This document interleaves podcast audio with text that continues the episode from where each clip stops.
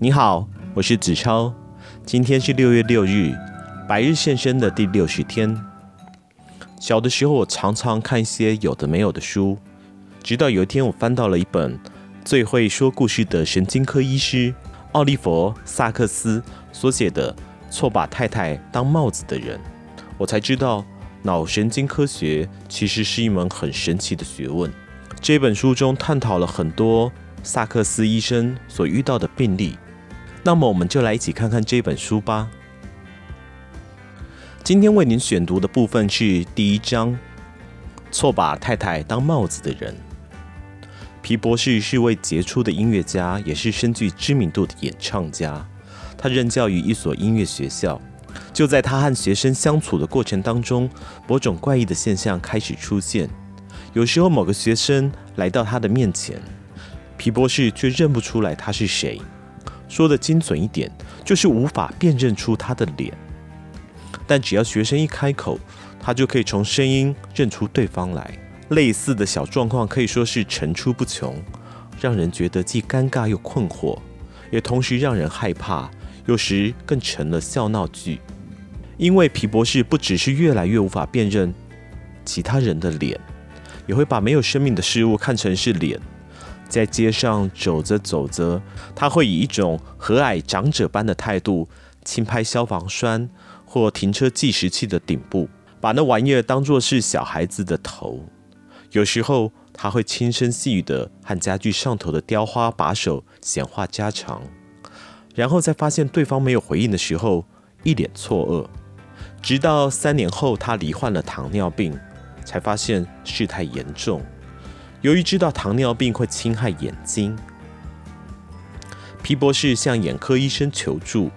医生做了详细病史的调查和视力检查后，做出了结论：你的眼睛没有大碍，但脑的视觉部分恐怕有问题。这方面我帮不上忙，你需要去看神经专科医生。经由转介，皮博士前来就诊。刚见面的那一刹那，可以明显看出来，他并没有一般的痴呆状况，而是一位极有修养、魅力十足、言谈举止适切且流畅的人，还兼具了想象力与幽默感。我无法理解他为何被转诊到我这边。不过，他的确有些奇怪的地方。他说话的时候面对我，感觉是向着我这一边，但是又有些微的不对劲。那种感觉我也说不上来。我突然有个念头，他是用耳朵面对我，而不是用双眼。他不像一般人注视对方那样的看着我，而是很奇怪的双眼快速转动，从我的鼻子、右耳转到下巴，又移到右眼，好像是留意这些个别部位，却没有看到我的整张脸、我脸部表情的变化以及我整个人。当下我不太明白是怎么一回事，只是有一种说不出来的怪异。没有人与人交谈的时候该有的目光交汇和表情变化。他看着我，他检视我，到底你怎么了？我终于开口问他：“我也不晓得啊，但大家都认为我的眼睛有问题，而你却不知道自己的视觉有什么不对劲吗？”我不知道啊，没有特别感觉。不过我偶尔会搞错。我离开诊间去看他太太说几句话。当我回来的时候，皮博士正静静地靠在窗边坐着，神情专注。不过倾听的成分好像大于观看。他说：“川流不息的车潮，街市的喧闹，还有远处的火车，就好像在演奏一首啊交响乐。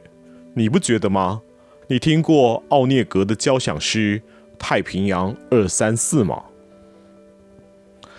我心里想着，多么可爱的一个男人，他会有什么严重的问题呢？他会愿意让我帮他做检查吗？哦，当然可以啊，萨克斯医生。包括肌力、协调性、反射性、健康状况等神经系统的检查，都进行的相当顺利。让我不再那么担心，他可能也觉得放心。直到检查他的反射能力的时候，奇怪的事情发生了，他的左半边有一点点的不正常。我脱掉他右边的鞋，用一把钥匙去烧他的脚底。这个动作看似无聊，却是反射试验的必要步骤。之后就起身去旋转我的眼底镜，让他自行穿上他的鞋子。出乎意料的，过了一分钟，他竟然还没有把鞋给穿好。需要帮忙吗？帮什么忙啊？帮谁的忙？帮你穿鞋啊。哎呀，我忘了。但又低声说了句：“鞋子。”他看起来有点迷惑。你的鞋子啊，或许你该把它穿上。他不断的往下望。专心的找那一双鞋子，只是位置不对。最后，他的目光停在脚上。哎，这是我的鞋子啊，对不对？是我听错了吗？还是他看错了？他带着解释的口吻，并把一只手放在他的脚上。这就是我的鞋吗？不是吗？不对，那是你的脚，鞋在这。哦，我当那是我的脚啊。是开玩笑的吗？他疯了吗？还是瞎了？如果这是一次他所犯的不可思议的错误，我还真是从来没有遇过这么奇怪的事情。我赶紧帮他穿上鞋子，免得事情更令人费解。皮博士自己似乎一点也不觉得困扰，他一副毫不在意的样子，甚至还挺开心的。我再次翻阅他的检查结果，发现他的视力不错。轻易的就能看见地上的大头针，不过大头针如果放在他的左边，有时候他会找不到。他可以看到东西，但他看到的是什么呢？在我帮他做完检查之后，我的表情一定很惊讶，但他好像认为自己已经圆满达成任务了。他的嘴角露出一丝笑意，同时他一副认定检查已经结束的样子，起身去找他的帽子。他伸出手。握住他太太的头，想把他的头拿起来戴上去。很明显的，他错把自己老婆当成一顶帽子。而从他的表情看来，好像早已对这样的事情见怪不怪了。我无法以传统神经学来说明这一切。他许多方面的功能应人相当正常，但某些功能毫无疑问的却被摧毁殆尽。这真是令人难以理解。他怎么能一方面错认老婆是一顶帽子，另一方面还能够在音乐学校里教书呢？我必须再进一步的了解，看看他在家中到底是怎么样的状况。几天后，我到皮博士拜访他们夫妻俩，我带了一些工具要去帮他做检查。我的神经检查工具箱里有柏拉图多面体，我决定从这些开始试验。这是什么啊？我抽出第一样东西问他。哦，当然是个立方体啊。好，那这个是什么呢？我炫耀似的拿出另外一个东西问他。他要求看仔细点。没一会功夫，他有条不紊地说：“十二面体啊，我看其他就不必了。二十面体也来难不倒我。”他并没有抽象形状理解的障碍。那么脸孔呢？我拿出一盒扑克牌。J、Q、K，还有小丑，他都迅速地辨识出来。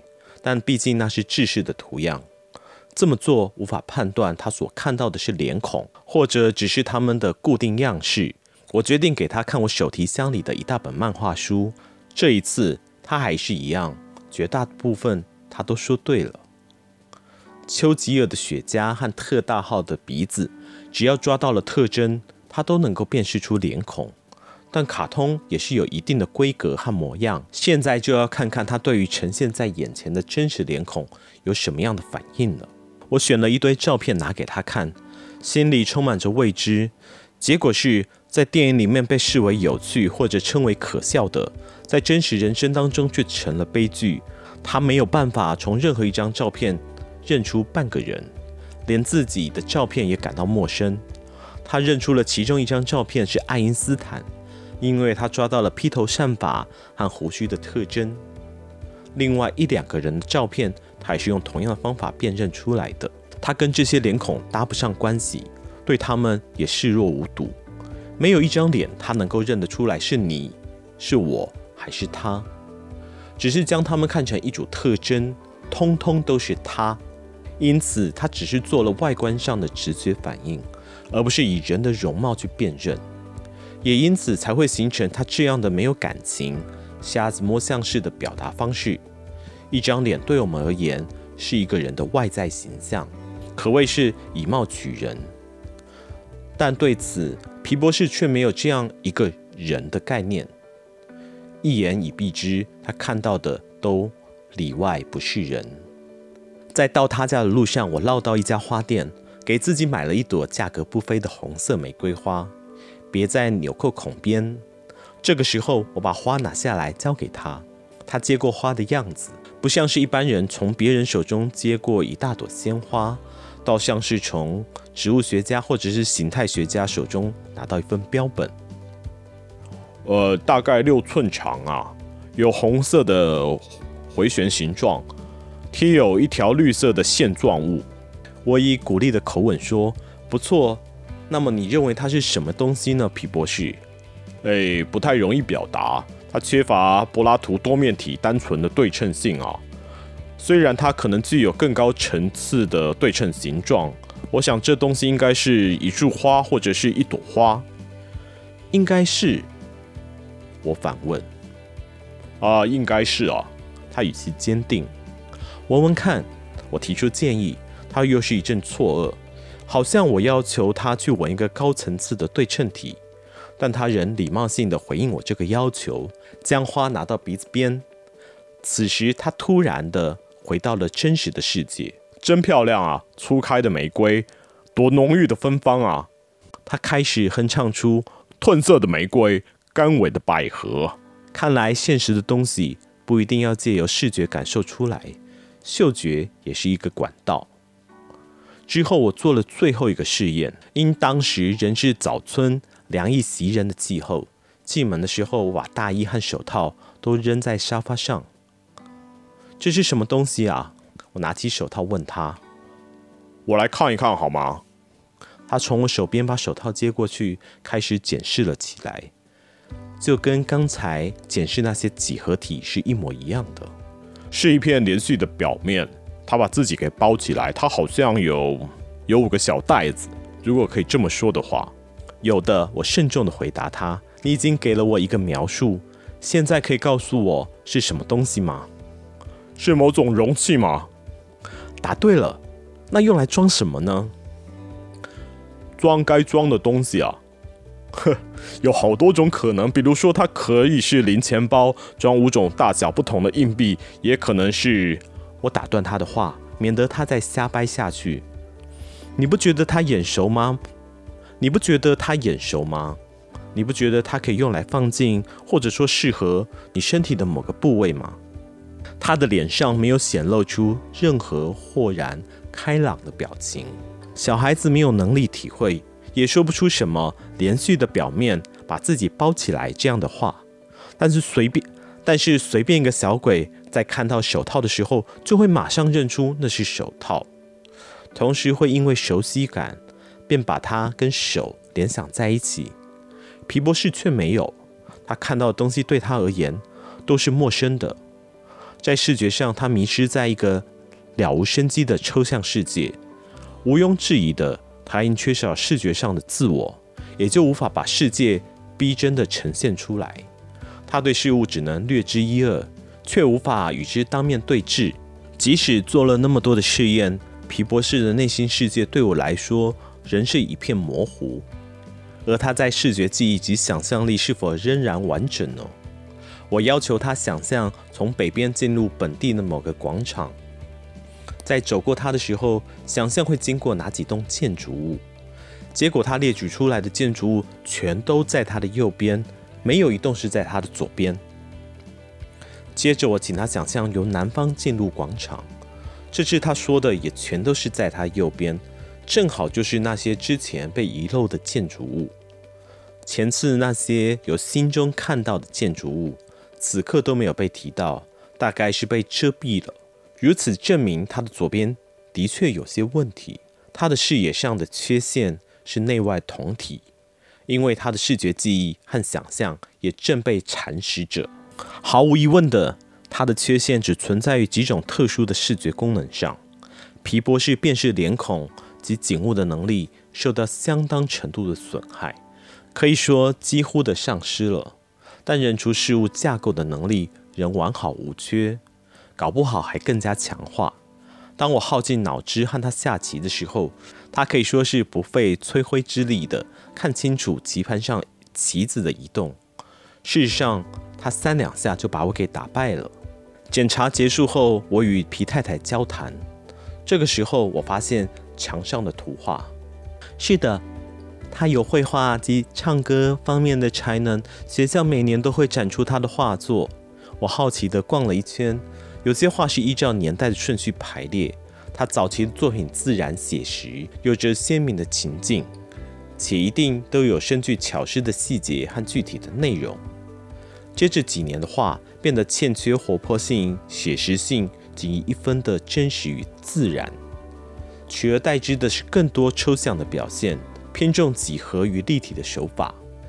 到了最后，这几年作品在画布上的呈现毫无意义，至少对我而言是如此。只有混乱的线条和颜料所造成的斑点。我对皮太太发表了上述的评论。哎呀，医生，你怎么那么庸俗啊？难道你没有看出他艺术风格的发展过程，如同挣脱早期的写实主义，发展至抽象非表象的艺术创作吗？我自言自语：不对，完全不是这么一回事啊！他的确经历了写实、非表象与抽象的过程，但这并非艺术家经历的艺术风格的转型，而是一种病症，逐渐恶化成为一种严重的视觉辨识不能。